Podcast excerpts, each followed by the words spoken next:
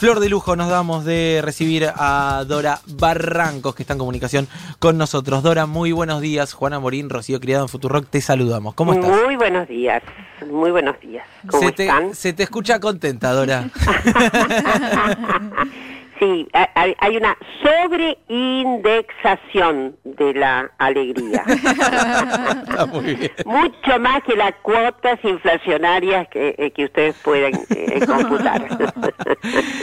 Bueno, eh, nada, más que nada, eh, preguntarte cómo recibiste la noticia, qué te pareció el proyecto.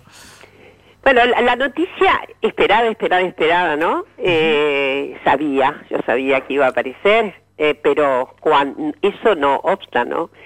Eh, una vez que tuvo aparición fue tan conmovedora la noticia que, eh, bueno, por, por, por mucho rato estuvimos muy, muy emocionadas. Y, en fin, emocionados en un doble sentido, quiero decirlo bien, ¿no? Uno, en nombre de todas las luchas, de tantísimas luchas, eh, de tantísima justicia necesaria, ¿eh? Eh, eso por un lado, es decir, esencialmente por eh, la cuestión. Y luego por eh, el condimento fundamental, el cumplimiento de la promesa de campaña y el cumplimiento de la promesa hecha eh, al inicio de las sesiones por nuestro presidente. ¿eh? Eso le da, sí, eso sí que significa una indexación, ¿no? Es decir, ahí hay, para gente como una, que tiene tanto compromiso con este cambio de época, ¿eh? Eh, ya pueden imaginar ustedes el calibre de, de la emoción. Claro. Dora, ¿cómo estás? Rocío creo te saluda. Hola, Rocío. Y justamente con, con esto que decís y, y con tantos años de lucha, ¿qué te pasa con el hecho de que sea un gobierno, ¿no? El que manda este proyecto, un gobierno que viene hablando del tema, que viene implementando la perspectiva de género, que creó ministerios, digo, ¿qué cambia en el escenario de esta discusión que sea el propio Ejecutivo el que toma eh, la iniciativa de enviar este proyecto? Eh, y, también, ¿qué te pareció la redacción, no? Que me parece que es interesante también la forma en que se presentó. Muy interesante. Bueno, eh, hay un cambio de época, yo lo señalo porque efectivamente el modo, eh, el grado del compromiso que tiene nuestro gobierno con todo lo que tiene que ver con justicia de género, como implementar, llevar adelante políticas en todos los, eh, yo diría en todas las, eh, en todas las circunstancias del gobierno. Yo voy a recordar cosas que, que son tal vez poco conocidas. Una, hace ya como dos meses que el presidente ha determinado que las audiencias, las audiencias, tienen que tener eh, una, una cuota de género, cupo de género, ¿sabían eso? No. Eh, hay una determinación de la Dirección de Audiencias por la que eh, si la audiencia es tramitada, ¿no? Eh, se realiza con cuatro y más personas, tienen que observar la cuota de género. Yo lamento que todas estas noticias tan importantes a veces quedan, ¿no? En, Sí. en- quedan ahí en una, en una suerte de rémora. Dos, eh, voy a recordar el decreto 720 que obviamente amplía fundamentalmente los derechos de empleabilidad para las personas trans. ¿eh? O sea, el- la administración pública se obliga a la cuota de admisibilidad de personas travestis, trans, transgéneros, etcétera, etcétera. Esto es un compromiso que ya está, eh, digamos, está plasmado. ¿eh? Tres, si me permiten, les cuento dos cosas más. Ustedes sabían que el Banco Central de la República Argentina tiene dos cuestiones, ha determinado dos eh, dimensiones fundamentales en su accionar. Una, tiene una guía de actuación de lenguaje inclusivo. ¿Sabían eso? Sí. Bueno, está entonces en el prop- en el trámite de tratamiento, en el trámite de interacción con, bueno, clientelas, es decir, e interno tiene que haber una un apego eh, a un léxico adecuado inclusivo. Y la otra cuestión es que el propio Banco Central acaba de determinar eh, para todo el ensamble de bancos que obviamente te- eh, tienen una relación orgánica nacional que están inhibidas las eh, propagandas, los reclames, eh, las difusiones de propagandas de, eh, de los que hacen institucionalmente los bancos que no se eh, correspondan con una adecuada perspectiva de género. ¿Sabían eso? Es muy importante. Son, a ver, no son minucias, esto es lo que quiero decir. Esto no es minucia, esto no es una, una cierta marca en el orillo. Esto, esto revela que hay un compromiso de cauce principal con todas con todos estos derechos, con el reconocimiento de todas las personas. Entonces, en fin, vamos cada día haciendo una, digamos, un surco más ancho en la amplitud de derechos en nuestro país. Y bueno, Así que ahora el envío de la ley, que sí que es por primera vez que un Poder Ejecutivo, porque hay antecedentes desde luego, aborto tiene Cuba desde hace mucho tiempo, mm, en fin, no era exactamente el Poder Popular el que presentó el proyecto. Eh, la Ciudad de México no eh, tiene eh, también, pero no era una iniciativa del propio Poder Ejecutivo, sino de gente efectivamente que estaba en sintonía, que presentó el proyecto en, en el orden legislativo. ¿Es la primera vez en el mundo?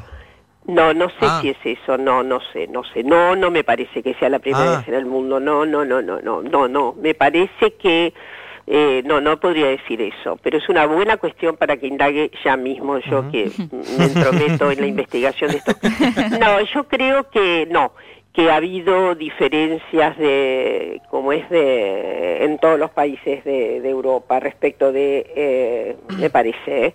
eh, de todos modos, obviamente, todos los países de la Unión tienen sancionada la ley, en este momento se ha planteado una disidencia muy seria en Polonia y ustedes saben que hay ahí una gran resistencia de las organizaciones de mujeres y demás. En fin, así que bueno, estamos caminos a, una, a un paso gigante, ¿eh? que es nada menos que la, la sanción de la ley, ¿no?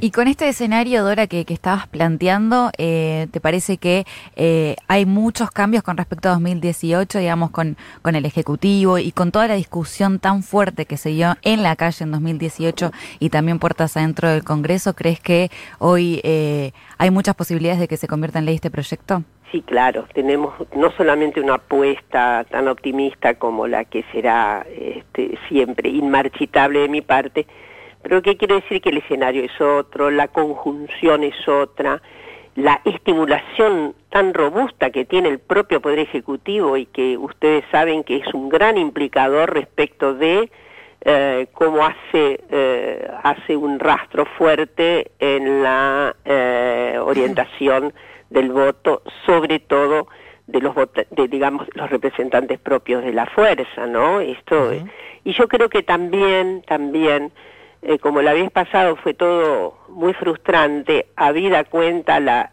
eh, absoluta eh, falta de convicción y más bien la convicción en sentido contrario que tenía el macrismo, yo creo que esta vez va a haber por lo menos alguna, no sé, alguna zona trémula, por decirlo, ¿no? Que esté pensando, porque también el, el acompañamiento del proyecto de los mil días, eh, se revela como una gran estrategia que pondera también las sensibilidades de aquellos segmentos sociales que no acompañan eh, la sanción de nuestra ley, ¿no? Entonces ahí hay un compromiso severo por parte del Estado argentino, ¿eh?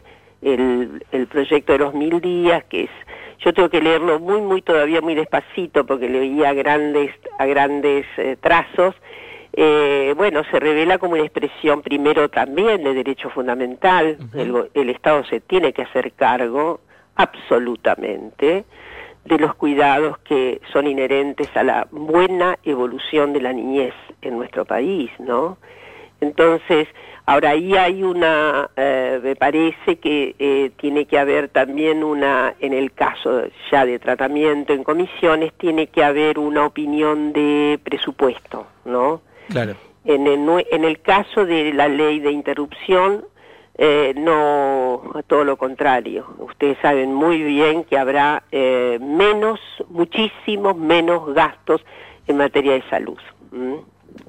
Eh, y Dora, en, en, este sentido, es, es de público conocimiento, digamos, la buena relación que tienen buena parte de los referentes de, del Frente de Todos y Todas con eh, distintos sectores de la Iglesia, incluso con el propio Papa Francisco. Ya se salió desde algunos medios de comunicación rápidamente instalar el, el enojo de la Iglesia y demás.